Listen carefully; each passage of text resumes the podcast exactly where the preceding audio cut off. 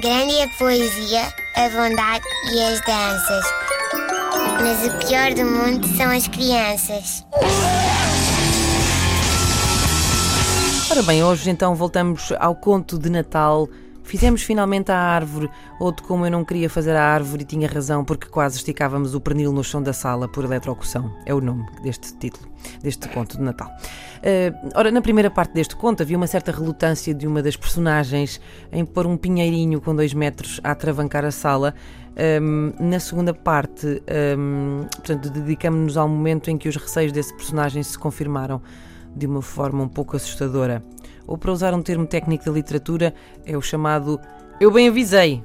Bom, ora decidi a não privar os meus filhos dessa bonita tradição que é fazer a árvore de Natal, ainda que, vamos lá ver, eu acho que se eu tivesse dado um pacote de bolacha Maria a cada um, lhes teria proporcionado o mesmo nível de felicidade ou até mais. Mas pronto, aí fui eu buscar a árvore e a caixa das decorações de Natal, que é, uma coisa, é assim, muita coisa, muita coisa. A árvore vem em três e mais o caixote. Bom, e de repente olhei à minha volta vocês não vão acreditar, havia assim um, um, pai a ajeitar os ramos da árvore, duas crianças a brincar com bolas e com sininhos e com pequenas renas de lã, a abocanhar assim fofitos uns bambis de plástico que para lá há, música a tocar, o aquecedor ligado, assim um solzinho de inverno a bater na janela e eu pensei, sim senhor, afinal, afinal não era assim tão difícil.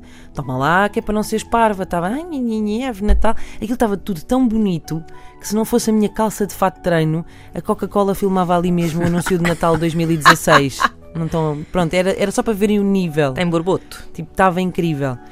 Pá, ninguém roubou nada da árvore, tudo na paz do Senhor.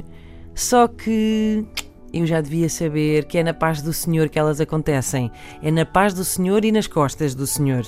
E portanto, bastou o pai virar costas que imediatamente as crianças decidiram brincar ao jogo da corda. Sabem, aquele jogo em que um puxa de um lado e o outro puxa do outro, e o outro puxa de um lado e o outro puxa do outro, a ver quem é que cede primeiro.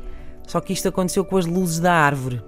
Portanto, num momento estás assim a ponderar se fazes ou não a árvore de Natal e no outro ouves assim POU! e um clarão quase nos mandava desta para, o correio, para a capa do Correio da Manhã. Grande é a poesia, a bondade e as danças. Mas o pior do mundo são as crianças.